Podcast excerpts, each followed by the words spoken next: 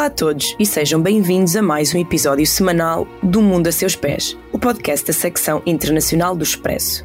Hoje, ao contrário do que costuma acontecer, temos apenas uma convidada e o episódio não é sobre um país ou conflitos específicos.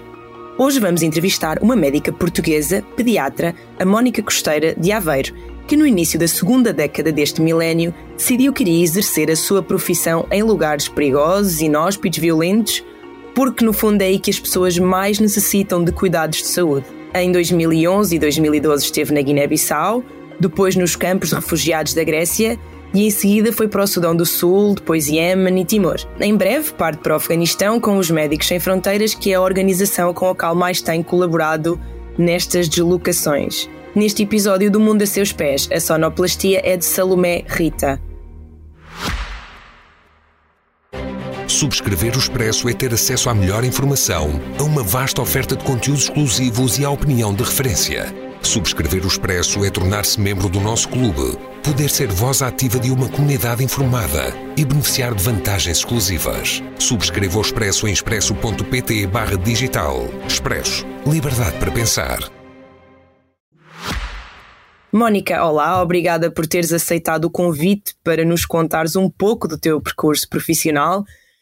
O que é que aconteceu? Foi uma viagem? Leste alguma notícia que te chocou? Alguém te contou uma história de algum país uh, em conflito? O que é que te fez decidir começar logo do, no início da tua carreira a ir para fora? Olá, Ana. Uh, antes de mais, muito obrigada pelo convite e é sempre um privilégio para mim poder falar destas, destas histórias e destas vivências. Então, eu, eu considero que hum, não houve assim nada específico. Eu, no fundo, eu sempre me senti um pouco uma cidadã do mundo uh, sempre tive muita curiosidade por conhecer outras culturas, outros países, uh, outras histórias, e isto inerente ao, ao, meu gosto pela pediatria, que vem desde, desde cedo, desde que eu era uh, bem criança, que, que, queria ser pediatra. e queria trabalhar com crianças, e como fui-me apercebendo ao longo da minha vida que os países que têm mais crianças e menos recursos, menos pediatras, são os países de baixo rendimento socioeconómico, um, senti uma vontade uh, muito grande de estar lá porque reconheci que seriam os locais onde o meu trabalho teria mais impacto uh, e onde conseguiria fazer mais a diferença. Aqui em Portugal, no fundo, sou só mais uma pediatra, uh, há muitas, e nestes países, que é onde as taxas de natalidade são mais altas, há mesmo poucos profissionais de saúde. Tiveste períodos em que trabalhaste cá ou começaste logo assim que te formaste, foste logo para fora? Um, então, eu tive e tenho uh, períodos que trabalho cá. Um, eu fiz a formação de pediatria em Guimarães e depois, uh, logo mal terminei, candidatei-me a Médicos Sem Fronteiras e comecei a trabalhar com eles. Mas neste, nos períodos uh, entre projetos em que estou em Portugal, tenho trabalhado cá e este último ano tenho estado a trabalhar no Hospital Público de Aveiro, que, como disseste, é, é a minha cidade, digamos. E agora uh, contaste-me que estás de partida para o Afeganistão. Não, não tens receio? É que as notícias que nos chegam, e nós sabemos, não é? Que o regime imposto pelos talibãs, agora depois da queda da presença dos Estados Unidos no país, fim-se por uma segregação quase completa das mulheres, o que também interfere bastante no acesso que elas têm, ou neste caso não têm, aos cuidados de saúde. Um, sabes alguma coisa sobre o que vais encontrar lá? O que é que vais fazer exatamente? Para, para que local vais em específico? Um, então, uh, começando pelo, pelo medo, sim, uh, tenho, tenho medo, uh, mas tento, tento transformá-lo aí em coragem um, antes de irmos para, para qualquer projeto, temos que fazer sempre um, um estudo prévio e, e, para perceber o contexto. E, portanto, ao ler uh, sobre, sobre o que se passa no Afeganistão, uh, é natural que tenha, que tenha medo. Uh, mas a verdade é que, que, sinto que sou uma pessoa privilegiada por viver num país que vivo, na época que vivo, na sociedade que vivo, e, e sinto quase como que uma obrigação de utilizar este privilégio para ajudar quem, quem não tem uh, esta, este, este mesmo privilégio, esta mesma sorte. e acabo por encontrar uh, esta coragem na, na inspiração que, que, vou tendo uh, e que encontro nas pessoas que estão a passar por estas situações de extrema vulnerabilidade e que mesmo assim encontram coragem e, e, resiliência para ultrapassar as situações do, do seu dia a dia. Daquilo que, que pronto, que fui vendo do, do Afeganistão, é verdade uh, que desde agosto de 2021, uh, em que os talibãs tomaram poder do Afeganistão, um, do ponto de vista de, de insegurança, uh, houve uma diminuição da insegurança, pronto, não, não há conflito, mas tal como disseste, há uma repressão muito marcada da sociedade civil, dos direitos humanos e, em particular, das mulheres. E, e como mulher, um, isto acaba por me ressonar bastante e, e ter mesmo uh, muita vontade de, de, poder estar lá perto destas, destas mulheres uh, resilientes e, e, partilhar um pouco daquilo que, que elas estão a passar. Uh, o contexto está bastante instável, há vários grupos armados organizados, portanto há muita violência e, portanto, estou-me a preparar para isso um, contudo tento, tento focar-me no, no, meu trabalho, que é, que é a prestação de, de assistência médica. Portanto, eu vou trabalhar uh, como pediatra uh, num hospital uh, que é localizado numa cidade que se chama Mazar-e Sharif, que é a quarta maior cidade do Afeganistão, uma cidade que fica perto da fronteira com o Uzbequistão e com o Tajiquistão. É uma cidade que, daquilo que pude ver, me parece uma cidade muito bonita. Um, e o hospital para o qual vou trabalhar é um hospital regional, uh, bastante grande, com aproximadamente 800 camas, e só da área da pediatria tem 180 camas, uh, divididas entre a pediatria, neonatologia, uh, a parte dos cuidados intensivos neonatais e pediátricos, e também a, a, enfermaria de malnutrição. Um, é um hospital que recebe imensas, imensos doentes imensas crianças, neste caso, uh, comparativamente com a realidade que estou habituada a ver em Portugal, sei que vai ser assim um grande desafio. O Afeganistão é dos países a nível mundial com maiores taxas de natalidade, portanto, é mesmo o sítio certo para, para estar um pediatra especificamente uma pediatra, não é? Porque as mulheres não uma podem ser consultadas por, por homens, não é? É difícil. Uh, Exatamente. É as, as, perguntas, as perguntas que eu tinha para te fazer um, também eram, já respondeste uma parte delas, que era como é que tu te preparas, qual é o processo, se hum, é diferente de, de médico para médico, ou, ou, ou seja, tu escolhes como te preparas, ou há uma lista tipo que tens que fazer uma espécie de visto, não é? Nas caixinhas, o que é que já fiz ou não fiz. E também que se costumas ler sobre estes sítios, não é? Tipo, culturalmente às vezes nós consideramos que vamos para um sítio em que sabemos algumas coisas, mas, mas depois deparamos-nos com uh, costumes locais, até podemos ofender as pessoas sem querer e não sei como é que, como é que te preparas. Ou se, ou se vocês têm um mediador cultural no local, por exemplo, ou, ou como, é que, como é que é essa preparação, porque tu estiveste em países que têm culturas bastante diferentes. Essa é uma, é uma parte que também que é muito interessante. Uh, a organização a Médicos Sem Fronteiras antes da partida para qualquer projeto, nós temos uma série de documentação um, para, nos, para nos dar a conhecer o contexto, quer do ponto de vista socioeconómico, político, cultural, etc. E à chegada, temos também, à chegada e, e antes mesmo da partida, uma série de briefings que também nos permitem conhecer um pouco mais a realidade que vamos, que vamos encontrar. De qualquer das formas, claro que uh, o choque inicial é, é, grande e existe sempre um, um processo de, de adaptação. Um, o, o, este, este processo de preparação é semelhante para qualquer profissional da, da Médicos Sem Fronteiras, este processo de, no fundo, de preparação e de adaptação a um novo contexto. Um, e depois cada profissional, uh, dependendo da, daquilo que vá fazer, uh, tem que se preparar.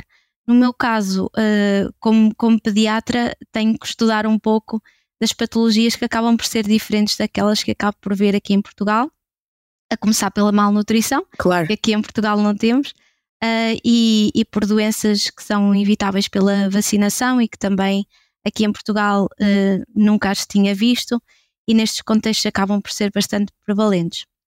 Além disso, há, há todos uns protocolos, todo um, um, protocolo para cada, para cada uh, especialidade.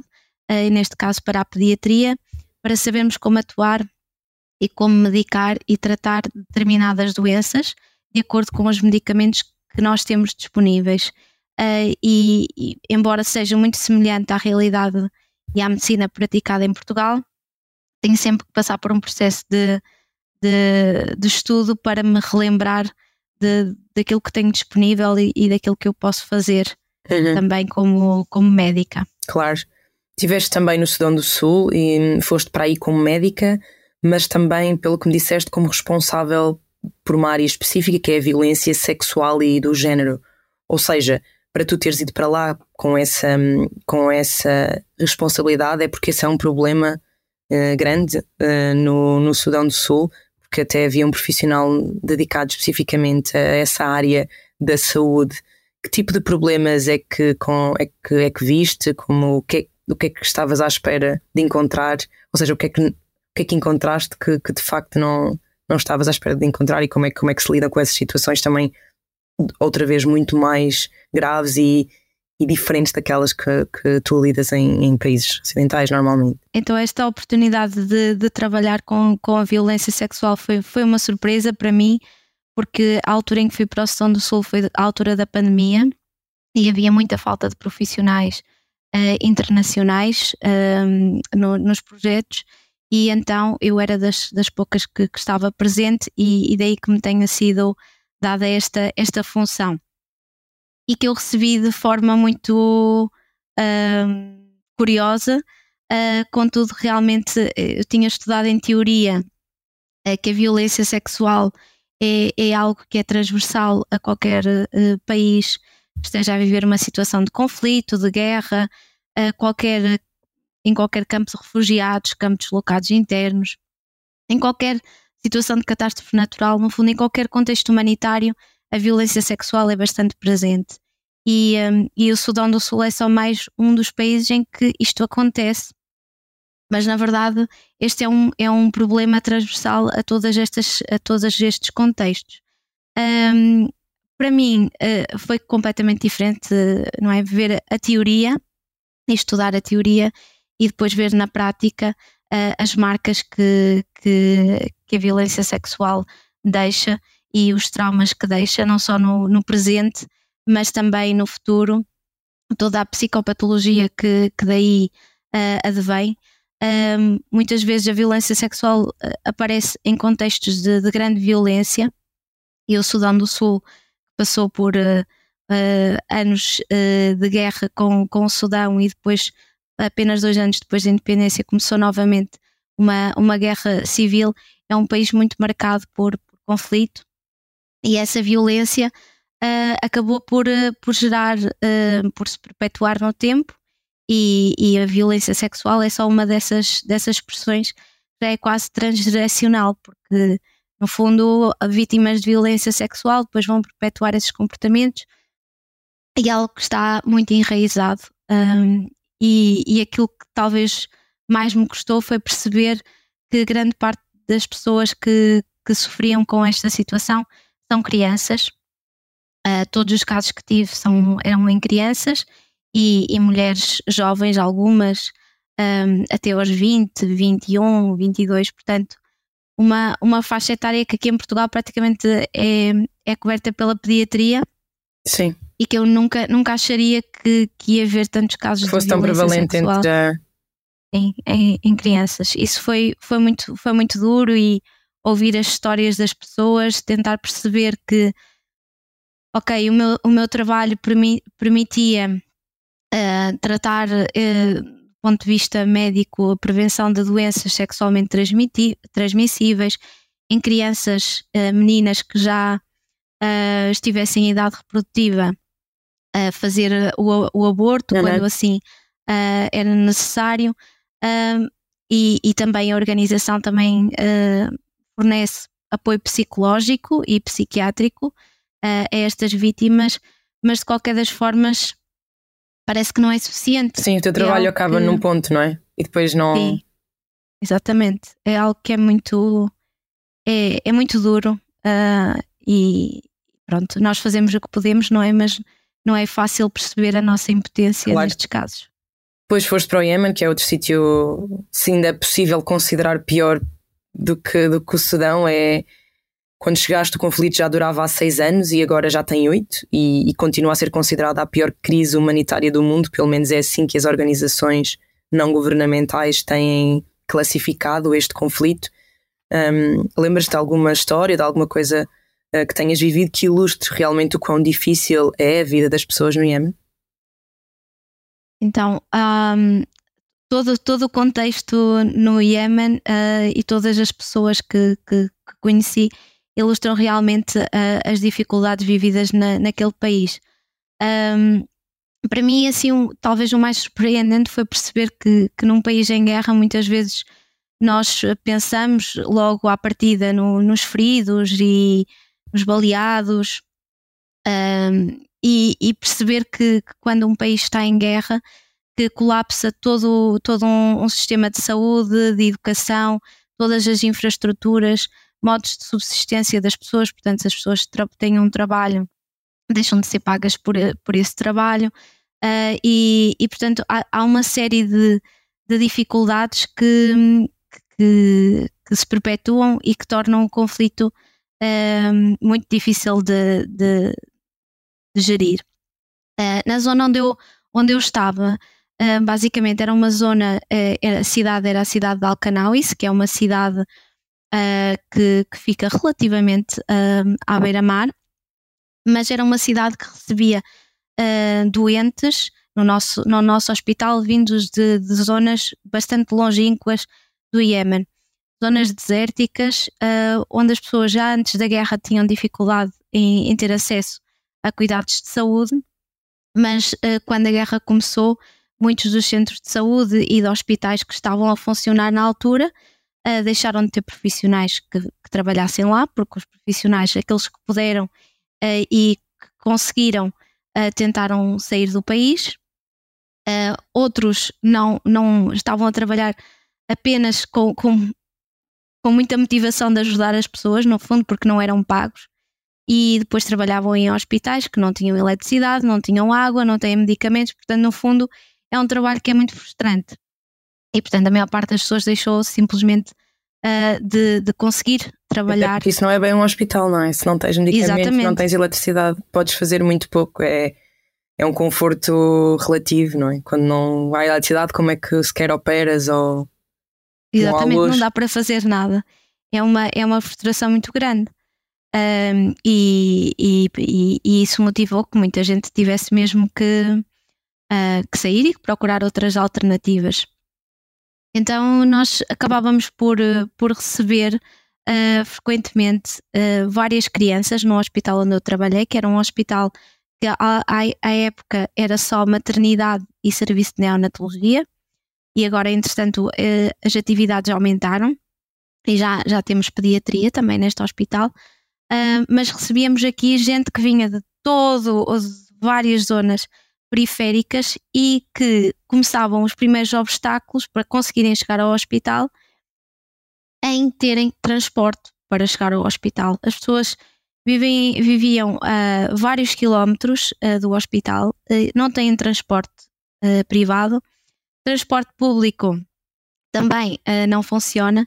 Então a realidade que acabávamos por ver ali é que havia, havia várias pessoas que quando tinham um filho doente, uh, independentemente do dia da semana que o filho estivesse doente, tinham que esperar pela quinta-feira, que era o dia em que havia uma carrinha do género pick-up, em que eram colocadas lá várias pessoas, animais, um, alimentos para transportarem tudo isto para a cidade de Alcanauis, porque nesta cidade, na quinta-feira, há o dia de mercado.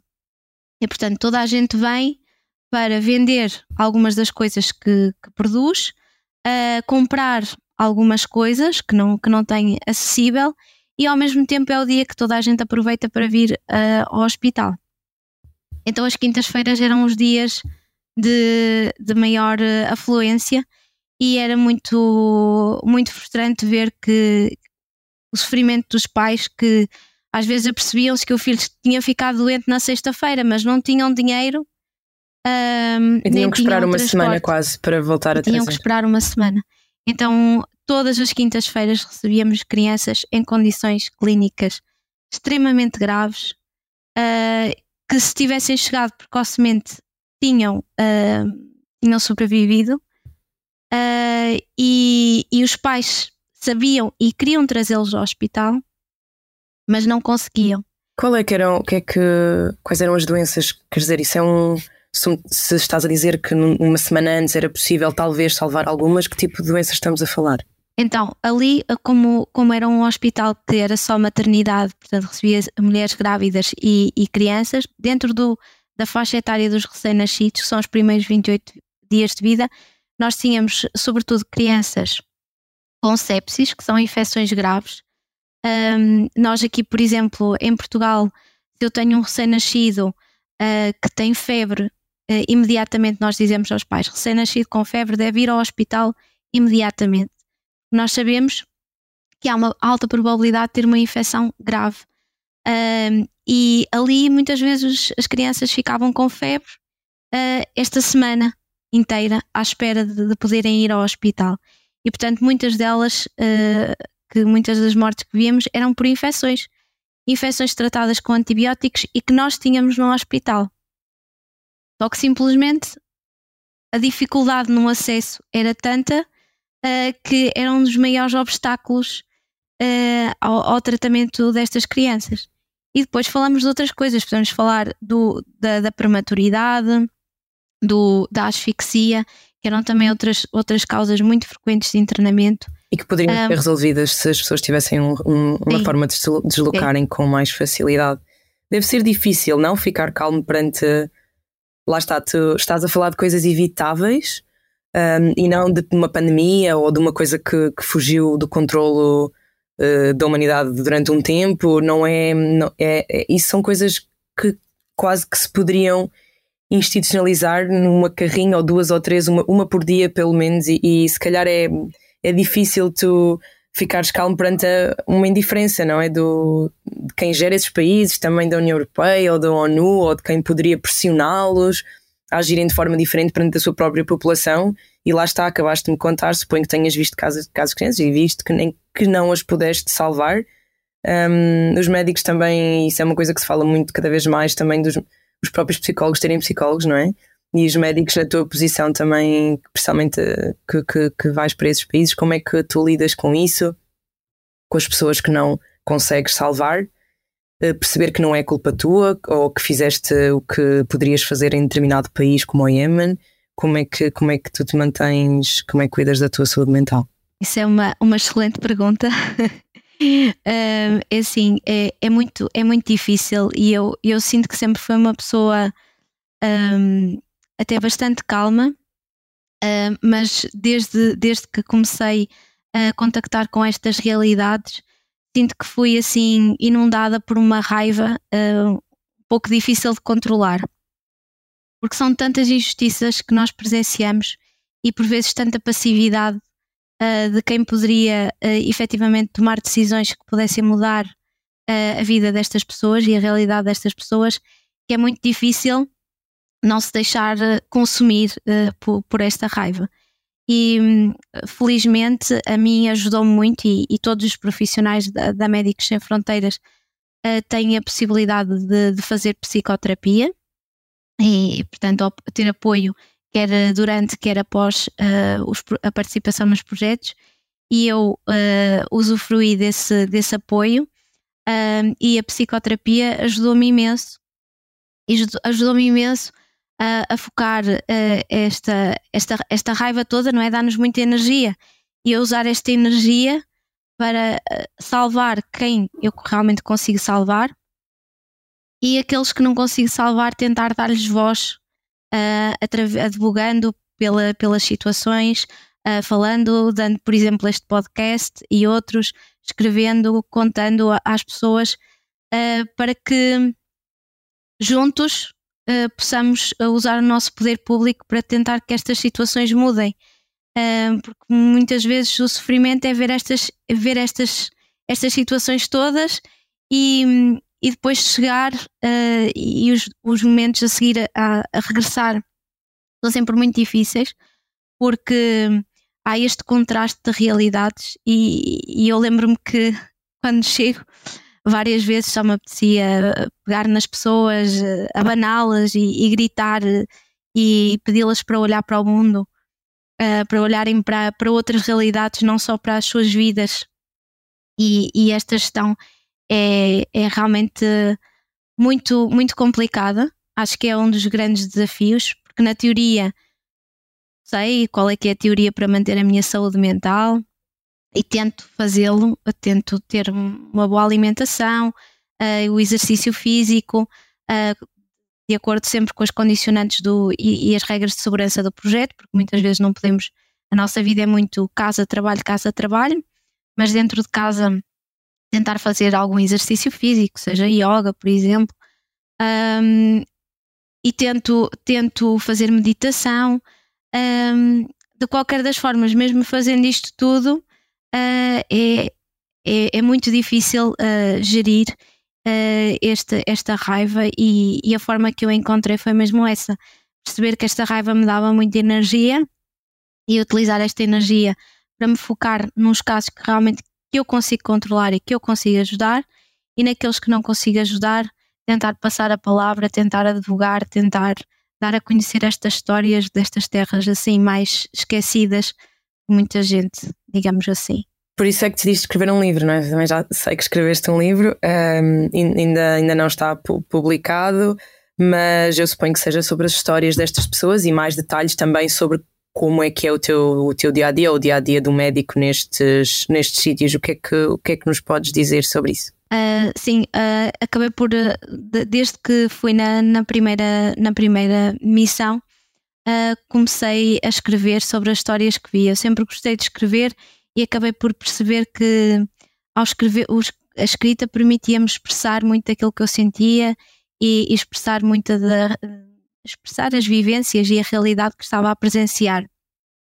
E, e que isso me, me ajudava do ponto de vista de, de gestão emocional e, e ao mesmo tempo permitia-me, uh, e talvez por isso me ajudava, porque permitia-me dar a conhecer estas realidades e tornar estas histórias destas pessoas reais, não só para elas e para mim, que estava ali a ver, mas também para quem está fora. Porque a verdade é que muitas vezes uh, este, este contraste uh, e este sofrimento gerado por esta passividade, às vezes, que vemos acaba por acontecer por as pessoas não terem uh, proximidade com estas histórias, não conhecerem as histórias.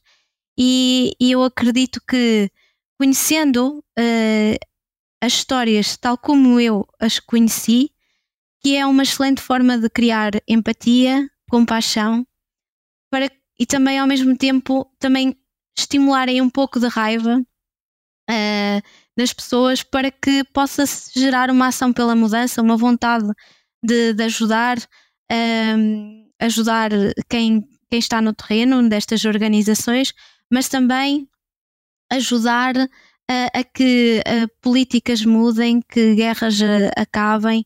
Um, e, e, e, no fundo o, o meu livro é o, o objetivo é esse mesmo, é, é criar uh, mais empatia, mais compaixão para com estas realidades uh, que muitas pessoas não, não conhecem. Então decidi dividi-lo em, em três grandes capítulos, vá. Um, do, um do Sudão do Sul, outro do Iémen e outro da Grécia, do, do, do projeto em que trabalhei nos campos de, de refugiados.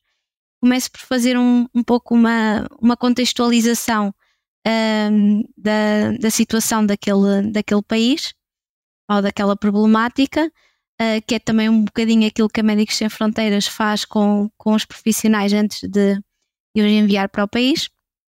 E depois, uh, basicamente, é um livro de histórias, uh, em que conta histórias de doentes, histórias de colegas, histórias de familiares, também alguns choques culturais, como tu tinhas falado, que às vezes que, que acontecem histórias até engraçadas que acontecem nesse, nesse contexto, por essas diferenças culturais.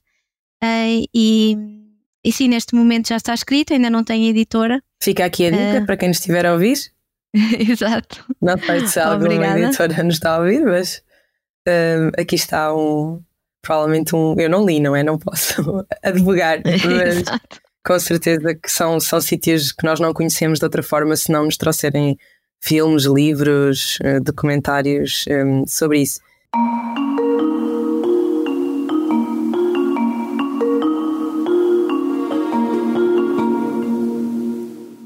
Antes de nos despedirmos, como sempre, temos aqui a pergunta praxe do mundo a seus pés. Sei que vais partir para o Afeganistão daqui a menos de um mês, portanto já tens um destino, mas nós costumamos perguntar um, onde é que as pessoas poderiam ir se quisessem. Eu, eu sei que vais para o Afeganistão porque queres, é uma escolha tua. Sim. Mas tens assim algum outro destino, talvez para relaxar um bocadinho, ou trabalhar no livro, ou que gostasses de ir? Algum país? Um, eu, há um país que eu gostava muito de ir, uh, não seria tanto uh, para relaxar, uh, se calhar, que é a República Democrática do Congo. É, é um país que eu tenho muita vontade de ir porque eu adoro floresta tropical e então adorava visitar e explorar as florestas tropicais e, e os gorilas. Pois é um país que tem muita diversidade étnica também, tenho muita curiosidade por isso. Um, Com certeza ias acabar a trabalhar também, não é? Porque não é que seja um país sim, fácil. Exatamente é um dos países mais pobres do mundo, apesar de ser um dos mais ricos em termos de recursos Minerais naturais. Minerais e naturais, sim. Uh, mas sim, seria para aí que eu gostaria de ir. Também gostava de perguntar se queres deixar aos nossos ouvintes algum objeto cultural que possa servir para nos ou os aproximar do que tu fazes, do, do que tu gostas, de, dos países que gostavas de ajudar, alguma coisa que nos queiras deixar? Olha, há um, há um filme que é, é mesmo o meu filme favorito, que se chama Cafarnaum e é uh, da Nadine Lavaki. Um, é um filme libanês e é um filme que, que trata uh, a realidade de muitas crianças em países socioeconómicos mais baixos. Fala de trabalho infantil, casamento infantil, de todo um, um, um contexto de pobreza, mi, mesmo miséria, violência e também fala um pouco do, do drama dos milhares de refugiados uh, africanos e, e sírios que escapam do tráfico de pessoas um, e portanto é um filme que é, é muito intenso e que mostra uma realidade muito interessante uh, e que aconselho. Obrigada. Uh, o Mundo a Seus Pés fica por aqui. Obrigada à Mónica por partilhar estas histórias connosco e à Salomé Rita pelo tratamento de som que tornou possível transmiti-las. Para a semana haverá um novo episódio com novos temas e novos convidados. Siga-nos na sua aplicação preferida de podcasts, assim poderá ser avisado sempre que existam novidades. Siga também os outros podcasts do Expresso em www.expresso.pt/podcasts. Obrigada e até breve.